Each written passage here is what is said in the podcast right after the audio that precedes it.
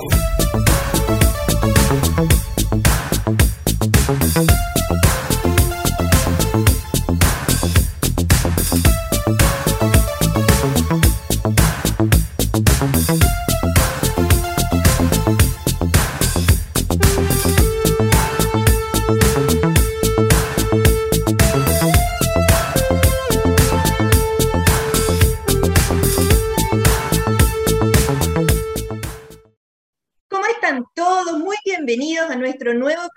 Salud para todos aquí en Devox Radio. Hoy día vamos a tener un hermoso programa que se llama ¿Cómo hacer valer los derechos y deberes de los pacientes? Bueno, eso que es una ley de la República, tenemos que hacerlo cotidiano, tenemos que hacerlo una vida de todos los días y para eso hoy día vamos a conversar con un excelente invitado, Carlos Arriagada, ingeniero, enfermero, con una visión de cómo se tienen que defender, pero también la experiencia de cómo se han transgredido muchas veces estos derechos. Hoy día vamos a hacer valer los derechos y deberes de los pacientes. Vamos a una pausa y volvemos de inmediato. Si quieres descubrir el valor de las ciencias de la computación en el desarrollo de los niños y jóvenes, no te puedes perder. Día Cero. Día Cero. Todos los jueves a las 18 horas, junto a Belén Bernstein y sus invitados. Día Cero.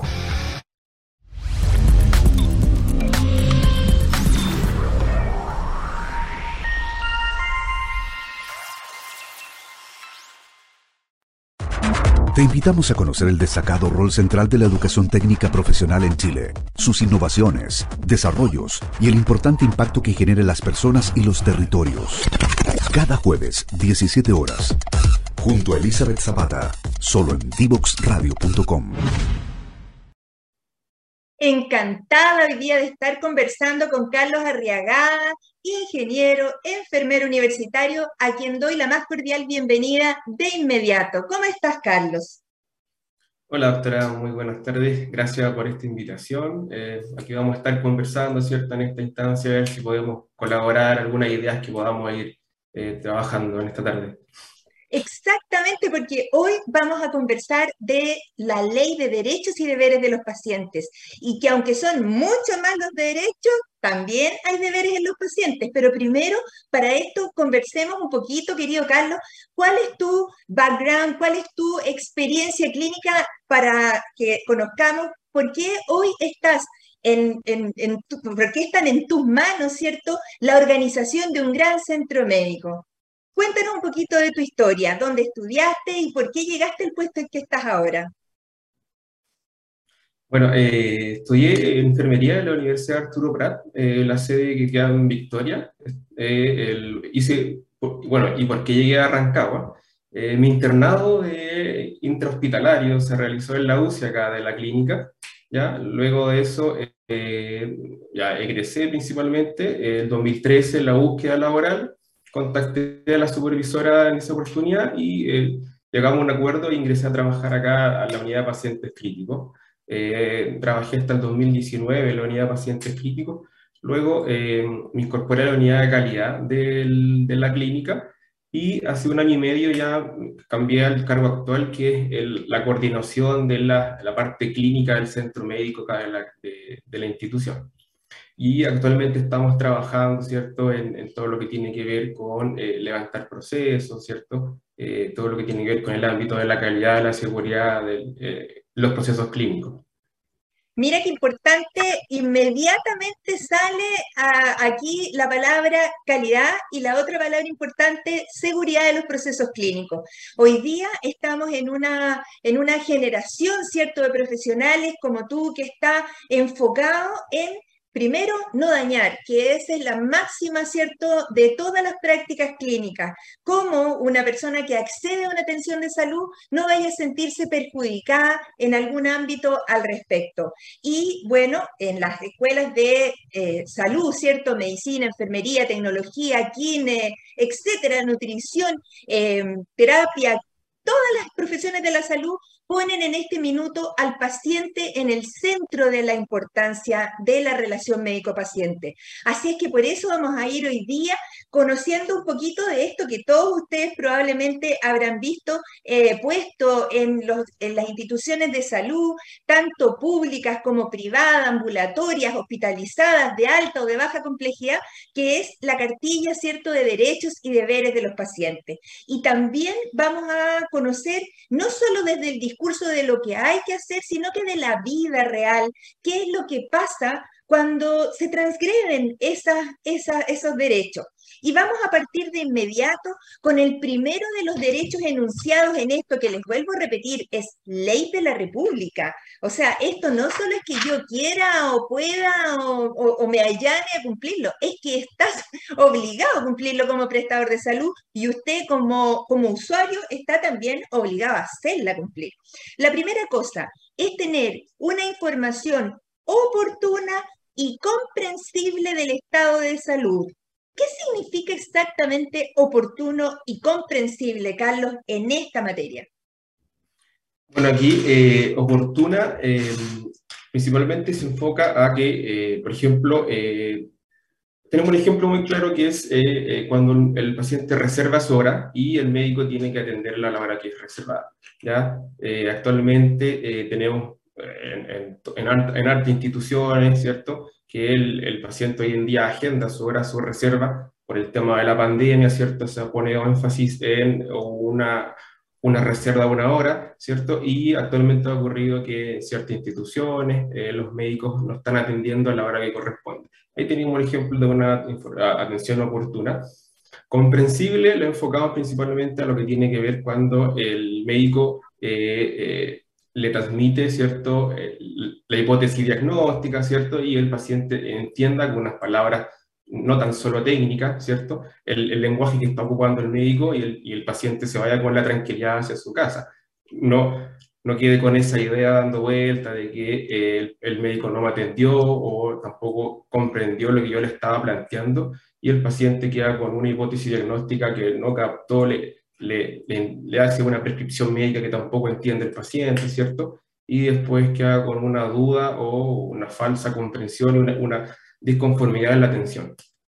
Mira qué interesante es eso, porque en el fondo, cuando uno dice, bueno, que, que, le dé tranquilidad al paciente una información clara y comprensible, eh, Tal vez eh, muchas veces los médicos nos quedamos en el lenguaje solamente técnico, sin que en realidad le demos como la oportunidad de esa retroalimentación de preguntarle al paciente qué entendió. Y en esto yo quiero contar una experiencia que está publicada en la, en la literatura, digamos, que, que, nosotros hicimos en el año 2000, puede ser, no, como 2005, cuando yo era profesora de, de una universidad con estudiantes de medicina y nos poníamos en, la, eh, en, la, en el momento de la entrega de información de la unidad de paciente crítico del hospital donde yo estaba en ese minuto. Y después de la entrevista del doctor con la familia de, este paciente que estaba cierto en la unidad de paciente crítico, un grupo de estudiantes se iba con el familiar y otro se iba con el médico y le preguntaban exactamente las mismas cosas para ver si coincidían los puntos de comprensión de lo que era el diagnóstico, el pronóstico, lo que había que hacer, los exámenes que estaban pendientes y, realmente había una discordancia en temas capitales, incluso en el pronóstico vital, porque a veces el lenguaje era muy técnico. Así es que eh, tenemos que eh, esforzarnos en eso. Y, y, en ese sentido, ¿Cuáles son las características de una entrevista, de, una consulta médica a nivel ambulatorio, que es tu, ámbito, ¿cierto?, eh, principal, que tienen que tener esta, eh, ¿cuáles son las características ideales de una consulta médica entre un paciente y un doctor? Tú dijiste ya oportuna. Claro, eh, bueno, las características principales, tenemos una estructura dentro de la ficha en el fondo para que el médico pueda eh, levantar la información y poder hacer un, diagnóstico que corresponde. Eh, principalmente se basa en una anamnesis, ¿cierto? El examen físico, ¿cierto? Un poco la historia del paciente, el tratamiento, las indicaciones y el diagnóstico presuntivo eh, del, del paciente y obviamente en cada etapa de ese proceso debe, haber un feedback ¿sí? Eh, en cuanto a, a, si el paciente está, o el, está entendiendo lo que el médico en ese momento está levantando la información. puede ser a veces que el paciente llega por un X motivo y el médico entendió otra causa de, de, consulta y el, eh, el médico prescribe eh, cierto tratamiento o ciertos exámenes de laboratorio y el paciente queda desconforme porque pensó que el médico no le entendió o no le puso atención, que ha ocurrido en algunos casos. Entiendo, perfecto. Entonces, básicamente, lo que nosotros aquí tendríamos que rescatar de este primer derecho del paciente es que él tiene que, uno le tiene que transmitir como agente de salud con claridad lo que tenga. Y aquí, al decir tú que se vaya con la tranquilidad, la verdad es que a veces los diagnósticos puede que, que, que, que no les den la tranquilidad porque el diagnóstico sea de una enfermedad de sospecha que sea grave, pero no necesariamente eso se va, cierto, se va a transformar en un diagnóstico escrito en piedra, porque en el fondo con los exámenes que se hagan, finalmente se llega a un diagnóstico. ¿Ha ocurrido alguna vez que un paciente reclame porque él pensó que le habían diagnosticado una enfermedad grave y finalmente no fue? Sí, sí ha ocurrido. De hecho, hay muchos pacientes que eh, están en tratamiento en atención pública y quieren una segunda opinión y vienen al sector privado. Y ahí es donde ocurren esta especie de discrepancia o la segunda opinión a veces. Eh, el, el, paciente queda con la confusión de que el tratamiento que está... Aparte, que hoy en día los pacientes están muy informados, el acceso al Internet, ¿cierto? Así que igual eh, adquieren información y quieren eh, esta segunda opinión en el sector privado, ¿cierto? Y a veces hay una confusión, ¿cierto? El, el, el paciente no queda conforme, no le gusta la interpretación que le hizo el médico, y ahí es donde, donde ocurren estos problemas o estos reclamos que han llegado asociados al punto uno que habla usted acerca de la información comprensible del estado de salud. Exactamente. Vamos avanzando y vamos ahora al segundo y tercer derecho del paciente, que es recibir un trato digno, respetando su privacidad, ser llamado por su nombre y tratado con amabilidad esto que parece pero de perogrullo puede muchas veces eh, llamar la atención porque los reclamos de dónde provienen en este caso, de un trato que sea eh, percibido por el paciente como un trato rudo o que te hablen a través de una puerta o que te hablen en, unos decibeles más altos. Eh, ¿qué, ¿Qué otros reclamos habitualmente provienen de, este, de, de la conculcación de este derecho que es trato digno, respetando la privacidad, ser llamado por su nombre y ser atendido con amabilidad. Bueno, aquí este punto eh, de la experiencia que hemos tenido, cuando hacemos las investigaciones, este, siempre es eh, por percepción, de cómo la persona percibió el, el tono de voz, ¿cierto? A veces los diminutivos, hay médicos que de repente tratan de para ello un tono más cariñoso, ¿cierto? Y el paciente lo, interpreta de manera que no le parece. Eh, por ejemplo, si un médico eh, atiende con la puerta abierta, ya el, paciente lo, siente que se están vulnerando su privacidad. Eh, en ocasiones, algunos en práctica, ¿cierto? Ocurre, ahí siempre hay que ir preguntando, tanto en el área intrahospitalaria como en el área ambulatoria, si, si, puede estar un alumno en práctica, en la atención del paciente. En el hospitalario y en el ámbito ambulatorio, eh, médicos que eh, acostumbran a, tener una puerta abierta y el paciente ya siente su que ya se vulnera la privacidad. en relación a la amabilidad, ¿cierto? Y a ser tratado por su nombre, eh, actualmente, hoy en día se, se, ha, levantado mucho ese tema, relaciona al trato principalmente, ¿ya? Que, pero en el sentido de cómo ellos interpretan, cómo el médico los contactó, cómo los llamó, el tono de voz que usó, si elevó la voz. Hay médicos que eh, de repente, eh, por ser un poco más amable, el paciente lo interpretó como muy cariñoso, falta de respeto. De ahí es donde se van generando estos tipos de reclamos y el paciente siente que vulnera su derecho.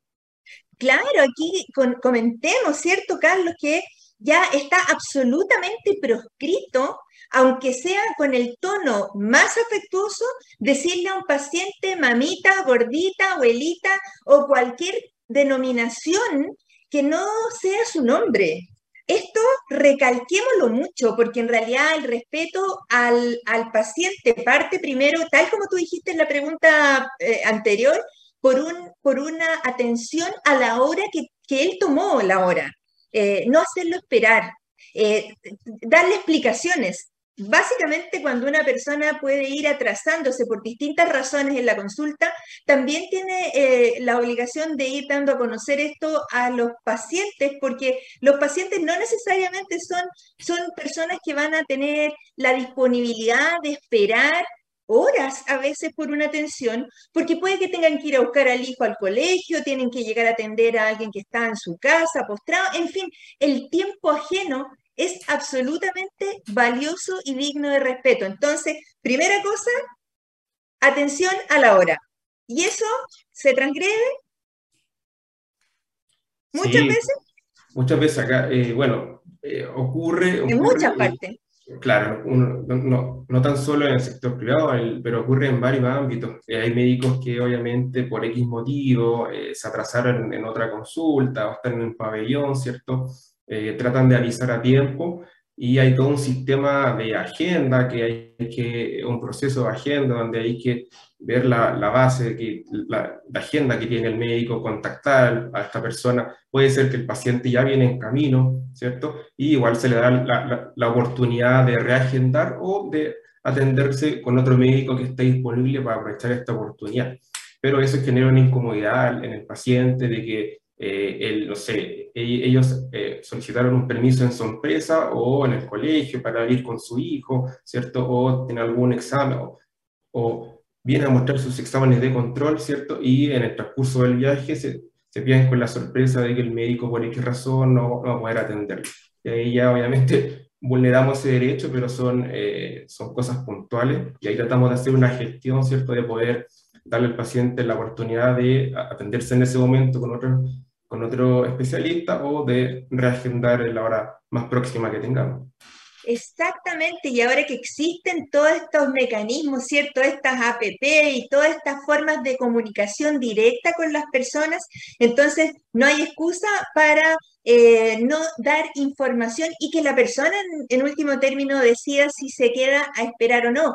Muchas veces, y yo me acuerdo, yo tengo 35 años de médico, muchas veces en los policlínicos de especialidades se citaba a todas las personas a las 8 de la mañana y así se iba como sacando la lista, pero eh, ahora con estas posibilidades de hacer citaciones a horas específicas, eh, evidentemente que el tiempo del paciente tiene que ser muy respetado.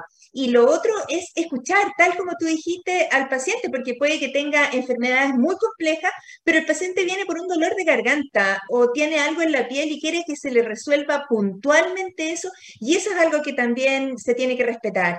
¿Pasa de repente eh, que las personas reclaman por eso? Sí, sí, hay personas que obviamente eh, hay consultas que eh, se pueden diferir, ¿cierto? Pero hay consultas o atenciones que se entiende de que son de urgencia, eh, por, como comentaba, viene una segunda opinión, si algún especialista le, le, está haciendo una, una, confirmación diagnóstica y quedaron con su duda y quieren una segunda opinión lo más pronto posible. Y en esos casos tratamos de, por ejemplo, de resolver, ¿cierto?, la inquietud del paciente, pero hay ocasiones que por X motivo no se puede atender y ahí obviamente damos la oportunidad de acudir al servicio de urgencia, ¿cierto? O de acudir con otro, con otro especialista dentro de la institución.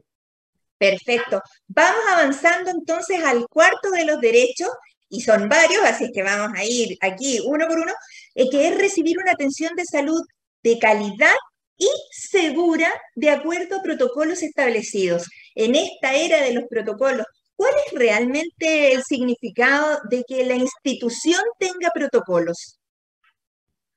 Bueno, eh, principalmente, como, como dice el punto, enfocado en la calidad de la seguridad, es hacer estas normas, ¿cierto?, que garanticen que los procesos clínicos eh, tengan eh, una seguridad dentro de, de, la acción y de la actividad que ejecutan los funcionarios clínicos en pabellón, ¿cierto?, en procedimiento, en consulta médica, en todos los servicios tanto del área ambulatoria como del área de hospitalización.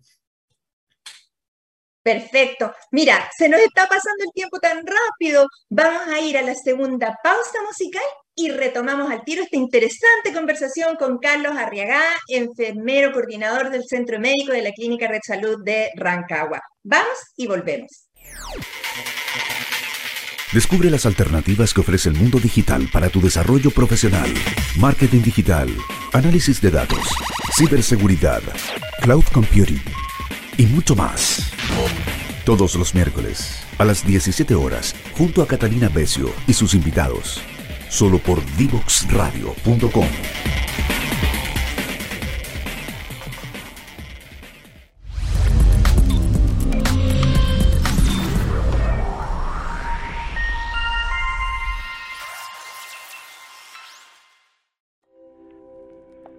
Cermecop es una cooperativa que a lo largo de la historia ha puesto a las personas en el centro, asumiendo el compromiso de protegerlas, brindándoles acceso a una salud oportuna sin importar su edad, sexo o si tienen enfermedades preexistentes.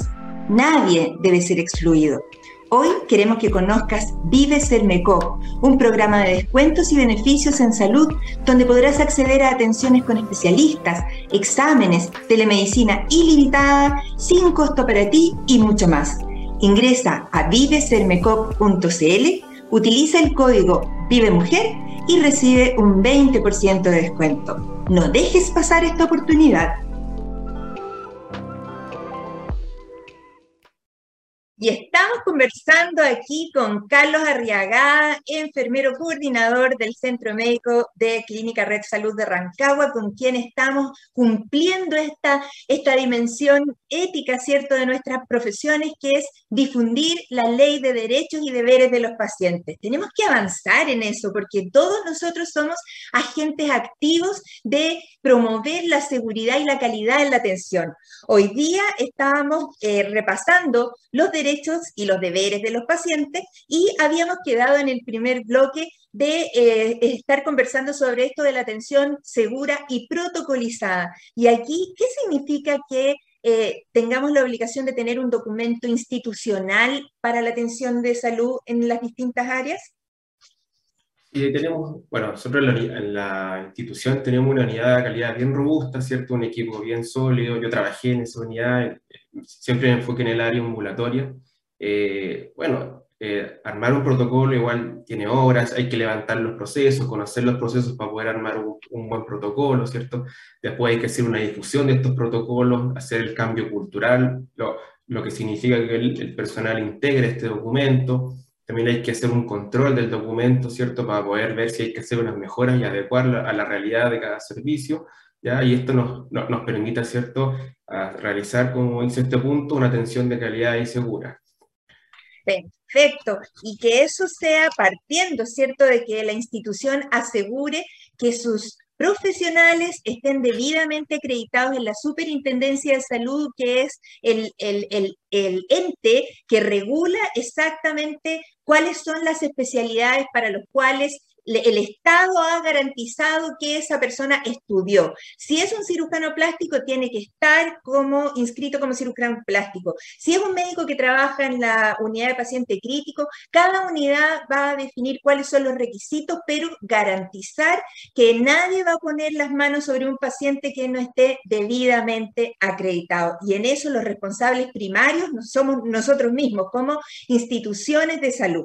Pero eh, sigamos conversando, porque en esto tenemos todavía varios derechos que tenemos que consultar. Por ejemplo, que la persona tenga identificados los costos de su atención de salud por adelantado. Pero esto no se logra en el 100% de los casos. ¿Cuándo podría uno no saber cuánto es lo que va a gastar en una atención de salud? Bueno, hay situaciones que son las, por ejemplo, las urgencias, que son, ¿cierto? Alguna, eh, hay, hay, ciertos agudos que tienen que ver con la urgencia, ¿cierto? El paciente un infartado, un accidente vascular, ¿cierto? Que llega al servicio de urgencia y ahí hay que actuar y el paciente en ese momento no, no va a estar al tanto de los costos asociados de esa patología. Que, que, podría ser un ejemplo de lo que estamos hablando, donde eh, la persona no, no, puede conocer previamente los costos de una atención.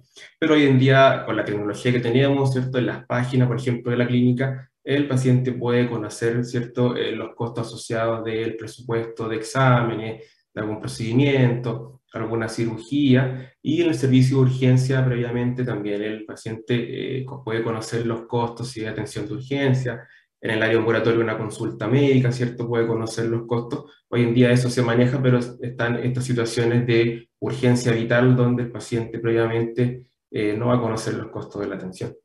Claro. Y aún, aún que uno tenga la mejor de las intenciones, que le haya dado incluso un presupuesto por escrito, por ejemplo, para una cirugía que implique una biopsia, por adelantado podría haber algún margen de costos que no alcance a ser dimensionados porque hay algún hallazgo dentro de la operación. Por ejemplo, si alguien se va a operar de una hernia eh, al hiato y se le encuentra un tumor de otro lugar, entonces ahí genera una biopsia o eventualmente si hay alguna complicación como las que pueden por, por eventualidad ocurrir, podría ser que tuviera que prolongar su estadía en la unidad de paciente crítico o en médico quirúrgico y eso eh, genera un costo que no estaba anticipado, pero que tiene que estar siempre detallado y claro en algún lugar visible y accesible de la, de la clínica, ya sea físico o a través de los sistemas web. Eh, avancemos en esto también, querido Carlos. Eh, un, derecho muy, muy importante y que aquí todos nos vamos a poner, ¿cierto?, en los zapatos del paciente, es a no ser fotografiado ni grabado con fines de difusión, ¿cierto?, sin el consentimiento del paciente. ¿Por qué uno podría querer o, en el pasado haber grabado o fotografiado a un paciente? Claro, bueno, actualmente nosotros no, no, realizamos esa práctica porque no, no, realizamos estudios, que, era como el contexto en el cual eh, se fotografía o se hacen este tipo de grabaciones, en contexto de estudios que se puedan realizar, pero actualmente en la clínica no realizamos estudios de ningún tipo. Así que por ese lado no se debería vulnerar ese derecho al menos de la institución. Claro, había también, y yo tengo que reconocer en esto, en la década de los 80, en la década de los 90, eh, también uno con fines de educación médica para, para antes de que existiera internet, eso tú ni nacías todavía, pero eh, pasaba, digamos, que uno para mostrar un caso clínico de algún tipo específico de signo físico, hacía una fotografía pero a veces pasaba que se fotografiaban o se tomaban videos de pacientes que, no estaban ni siquiera conscientes. Entonces, por eso es que esto es muy importante. Nosotros como institución y todas las instituciones del país tanto públicas como privadas, garantizan que la imagen del paciente y, y, ningún dato sensible va a ser dado a conocer. ¿Y qué se considera dato sensible, Carlos? Se considera dato sensible. Todo lo que, todo lo que involucre la ficha clínica. Eh, puede ser un diagnóstico, ¿cierto? Eh, un, un, resultado de un examen, resultado de una biopsia, ¿cierto? el eh, nombre. El nombre, todo lo que, todo lo que lleve esté dentro del marco de ficha clínica se considera como dato sensible. Esto es súper, súper importante. No se puede, y, como institución tenemos que garantizar que nadie de la institución va a dar a conocer el nombre, el root, la dirección, el diagnóstico, las evoluciones y las evaluaciones de laboratorio o clínicas o psicológicas de un paciente. Y en ese, en ese sentido, eh, la información debe ser confidencial. Y tú mencionaste, Carlos, que había, que había sistemas de ficha clínica. ¿Cuáles son los tipos de ficha clínica que en este momento se, se, disponen, no solo en esta institución, sino que en todas las instituciones? Bueno, eh, actualmente contamos, bueno, el concepto es ficha clínica única, ¿cierto? Eh, pero esa ficha eh, puede estar soportada por distintos sistemas. Hay sistemas mixtos que son, puede ser papel, que la ficha antiguamente cuando se registraba en hojas, y el otro soporte ya que estamos, eh, la mayoría de las instituciones están en ese proceso de transformación, la salud digital, ¿cierto? Ya incorporando la ficha electrónica, ¿ya? Actualmente estamos con, estamos con un soporte mixto, estamos en la parte hospitalizada, ¿cierto? Aún quedan fichas eh, en contexto papel. Escrita, claro. Escrita, y lo que es el área ambulatoria ya tenemos todo lo que es migrado ya a sistema digital, la ficha electrónica. Claro, y ahí se tienen que ir incorporando en un futuro que no puede ser muy lejano los exámenes de laboratorio, algunos exámenes que quedaban como en soporte de, ni, papel ni ficha clínica, como en CD, por ejemplo, las imágenes de una endoscopía o las imágenes de, justamente de escáner, de radiografía, el electrocardiograma, la espirometría, las ecocardiografías, o sea, todo eso tiene que en algún minuto integrarse, incorporarse en esta ficha única que sea independiente por cada evento de hospitalización, pero que unifique la trayectoria y la historia del paciente. Esto es, es muy importante porque en el fondo la integridad de, de los datos y la completitud de los datos es lo que va a ir señalando a futuro las características de la atención. No es lo mismo un paciente que haya tenido uno, dos, tres infartos al corazón a alguien que no haya tenido ninguno. Otro, otro derecho muy importante, Carlos, para que tú le expliques a las personas es que tienen el derecho de aceptar o rechazar tratamientos y de pedir el alta voluntaria. ¿Qué, qué es eso? Sí, acá nosotros eh, se enfoca más al área eh, hospitalizado, por ejemplo, un paciente en la UCI, un paciente que esté en servicio médico quirúrgico, ¿cierto? Que eh, se sienta un poco incómodo, no, esté, no se sienta con la con el gusto de poder seguir atendiéndose, está en su derecho de poder hablar con el médico, solicitar el alta voluntaria, pero en estos casos igual eh, el médico conversa con el paciente, le explica los riesgos y en, si, si, el médico considera que es muy arriesgado, se activa un comité de ética, ¿cierto? Y ahí es donde se reúne, ¿cierto?, una mesa de, de, trabajo, se presenta el caso y en ese contexto, eh, si es un paciente eh, donde hay un tercero que tiene que firmar el alta del paciente, ¿cierto? Se le explica cuáles son los riesgos de esta alta. Pero en el fondo es un derecho del paciente y ha llegado casos que los pacientes se han retirado, pero siempre con su documentación que corresponde y igual se deja en el acta y en la ficha del paciente por solicitud de, se solicitó el alta y se le explica cuáles fueron los riesgos. Exactamente. Estamos, claro, evolucionando hacia una cultura en que el derecho de, del respeto a la autonomía del paciente, al derecho a decidir, es siempre lo primero, pero en el caso que uno piense que esa decisión sea desafortunada o ponga en riesgo la vida del paciente o su integridad o deje una secuela funcional, podemos acceder a este mecanismo que, que, es cierto una mirada mucho más amplia, pero también tenemos que decir que las decisiones del comité de ética no son vinculantes, o sea, es una opinión, pero no es algo que vaya a conculcar el derecho del paciente, pero fíjate que eh, con esto de la viruela del mono, por ejemplo, eh, el diario oficial publicó el día 19 de, junio una, un una disposición en que las personas que se resistan a ser aisladas por 21 días en, la confirmación de, la, de, portar este virus pueden ser llamadas por la fuerza pública a cumplirlo. Así es que eh, también ahí hay que equilibrar el derecho de, de la persona con el derecho de la población entera. Avancemos, avancemos en esto. ¿Qué te parece? ¿Se respeta, no se respeta el derecho a recibir visitas, compañía y asistencia espiritual?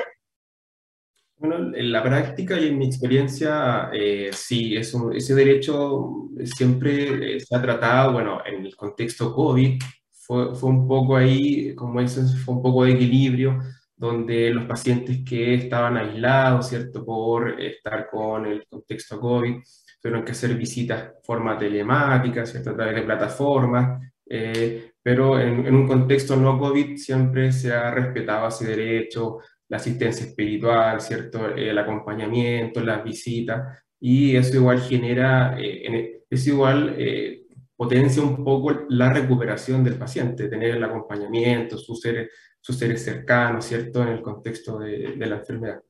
Claro, y en esto hay países que han avanzado hacia el acompañamiento con las mascotas e incluso para que te, te impresione, hasta de equinos dentro de las unidades de hospitalizados, un caballo entero, porque eso le da como una cercanía emocional al paciente.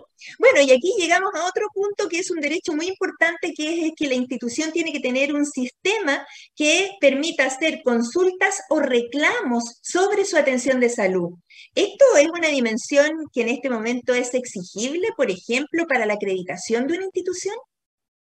Sí, es un punto que eh, es obligatoria, ¿cierto? Y eh, es transversal, o sea, toda la institución tiene que estar en conocimiento de que existe un sistema, un mecanismo de, en el cual si una persona quiere dejar un reclamo, ¿cierto? Lo pueda realizar.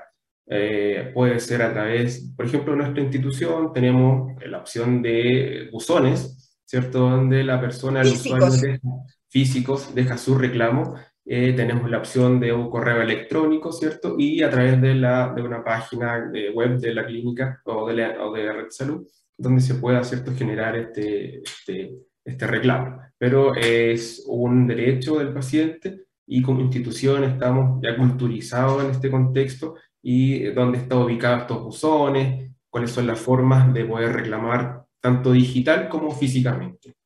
¿Y, y, y hay un plazo de respuesta? para que la persona reciba una respuesta? Sí, hay un plazo, eh, dentro de 15 días se tiene que generar una respuesta y si el paciente no queda conforme con su respuesta, ella puede, está en todo su derecho de escalarlo a la superintendencia. Ah, mira, eso es súper interesante porque en el fondo queda una instancia más allá del, del, del pataleo, digamos, de este paciente a, a volver a ser escuchado.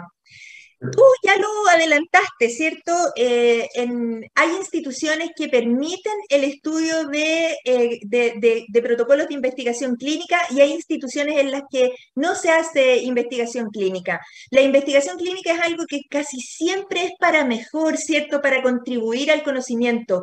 Y, por alguna razón, en, en, este momento, en tu institución, aquí en nuestra institución, en realidad, eh, ¿no se hace investigación clínica? Una, política institucional eh, de que actualmente no se esté realizando, eh, pero razones por eh, una mala praxis, algo no, no, no, es un contexto netamente político de la institución. Es una definición corporativa, no personal. Ya, hoy mira, tenemos que correr porque ya nos queda poquito de esta entrevista que ha sido muy, muy ilustrativa. Otro derecho importante es el derecho a tener una señalética y facilitadores en la lengua. Cuéntanos, eh, bueno, acá estamos en Rancagua, en realidad aquí como que todo el mundo habla castellano, pero hay regiones, ¿cierto?, en donde se habla en Mapudungún eh, para una gran población. Hay otra población, por ejemplo, en Santiago Norte, en donde hay muchas familias de inmigrantes de Haití, de otros países donde se habla una lengua diferente. Eh, e, este derecho a la señalética y a ser facilitador en la lengua, eh, ¿cómo se vive en la práctica y cómo podría transgredirse? Sí, em, bueno, hay instituciones que eh, tienen incorporado dentro del, equipo, ¿cierto?, para el punto facilitadores de lengua originaria. ¿Ya? donde incorporan, ¿cierto? dependiendo del, de eh, la cultura originaria que esté en el sector donde esté la institución, ¿cierto? E integran estos facilitadores. Y está, ¿cierto?, la, la señalética que corresponde. Eh, por ejemplo, yo hice prácticas allá en Victoria, en la región de la Araucanía, ¿cierto?, el hospital, y eh, cada espacio, servicio de urgencia, estaba en castellano y estaba en lengua mapudungún. ¿Cierto? Y, obviamente tenían incorporado, ¿cierto?, los facilitadores, tanto en el servicio de urgencia, en el OPC, para poder, ¿cierto?, poder interactuar y que el médico tenga esta interacción con esto, los pueblos originarios acá de Chile. Mira qué interesante eso, porque en la isla de Pascua probablemente tenga que estar en Rapa Nui eh, y, hay idiomas que, tienen, que no tienen soporte escrito, que, que es un, un, idioma solo oral. Así que eso, eso es muy interesante cómo, cómo hay que enfrentar eso, eh, pero en el derecho a la igualdad, ¿cierto? De, de oportunidades de comprender, de ser respetado. Y ya nos quedan unos minutitos para decir que yo voy a estar aquí facilitada porque también está el derecho de los mayores de 60 años o aquellas personas que tengan algún tipo de discapacidad de tener una atención preferente. O sea que a mí, que tengo 61, me tendrían que pasar la fila para adelante. Sí, sí, hay cajas, hay cajas preferentes donde, eh, donde, por ejemplo, adultos mayores, ¿cierto? Eh, mamás que llegan con su bebé, ¿cierto? Embarazadas, eh, personas con alguna discapacidad, ¿cierto? Tenemos estas cajas preferenciales para poder facilitar, ¿cierto? Y poder hacer una atención más rápida y que no tengan que estar esperando eh, en, en la fila o que saquen su ticket, sino que pasen directamente a la caja para poder realizar su atención. Claro, y ya cerrando casi, tenemos solo que mencionar que otros derechos son inscribir el nacimiento del hijo donde sea el lugar de tu residencia, eh, también el derecho a tener informes médicos sobre la condición de salud y para eso justamente los sistemas informatizados que, registren claramente con buena letra o, con, o saltándose ese paso de la interpretación de la letra del doctor, permitan hacer informes perfectos y cumplir los deberes, que ese parece que va a ser motivo de otro programa querido Carlos, porque aquí también el paciente se tiene que comprometer a tratar con respeto al personal de salud, a cuidar las instalaciones, a hacer eh, caso, ¿cierto?, de los protocolos, cobros y, todo el sistema administrativo que esa institución le provea. Pero te quiero, te quiero dejar un minuto para que nos puedas dar un mensaje respecto a cómo, cómo hacemos realidad en el día a día en nuestra región, en nuestras instituciones, del cumplimiento de esta ley de derechos y deberes de los pacientes.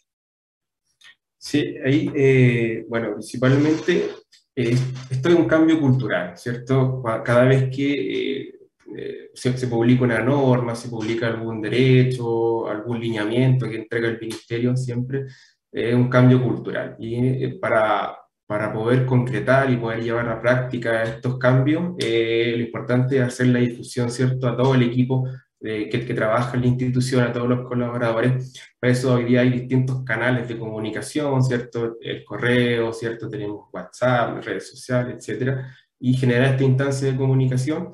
Y creo que en ese punto eh, se pueden lograr estos cambios porque en el fondo para poder incorporar esto, todos tienen que ser partícipes de este proceso no tan solo la alta dirección, no tan solo los cargos medios, sino que igual los trabajadores, desde la persona que abre la puerta, ¿cierto? La persona que hace el aseo, hacia el gerente o director de la institución. Este, este, estas leyes están hechas para todo el personal que trabaja en una institución de salud. Querido Carlos, te agradezco estos minutos, ha sido súper valiosa tu, información, tu, tu, información, pero no solo desde la teoría, sino que desde la experiencia. El respeto de los derechos y deberes de los pacientes, que es un tema que vamos a repetir todas las veces que sea necesario. Eh, querido Carlos, te despido a ti, pero nos quedamos con nuestro público para ir a una última pausa musical y cerrar este excelente programa de hoy. ¡Vamos!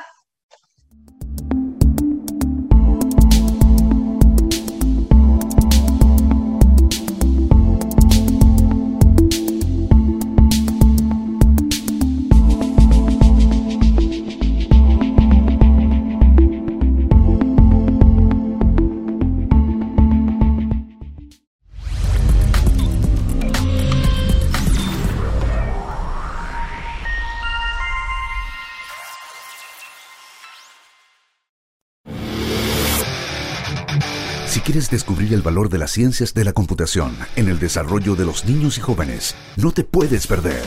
Día Cero. Día Cero. Todos los jueves a las 18 horas, junto a Belén Bernstein y sus invitados. Día Cero. Te invitamos a conocer el destacado rol central de la educación técnica profesional en Chile, sus innovaciones, desarrollos y el importante impacto que genera en las personas y los territorios. Cada jueves, 17 horas, junto a Elizabeth Zapata, solo en divoxradio.com.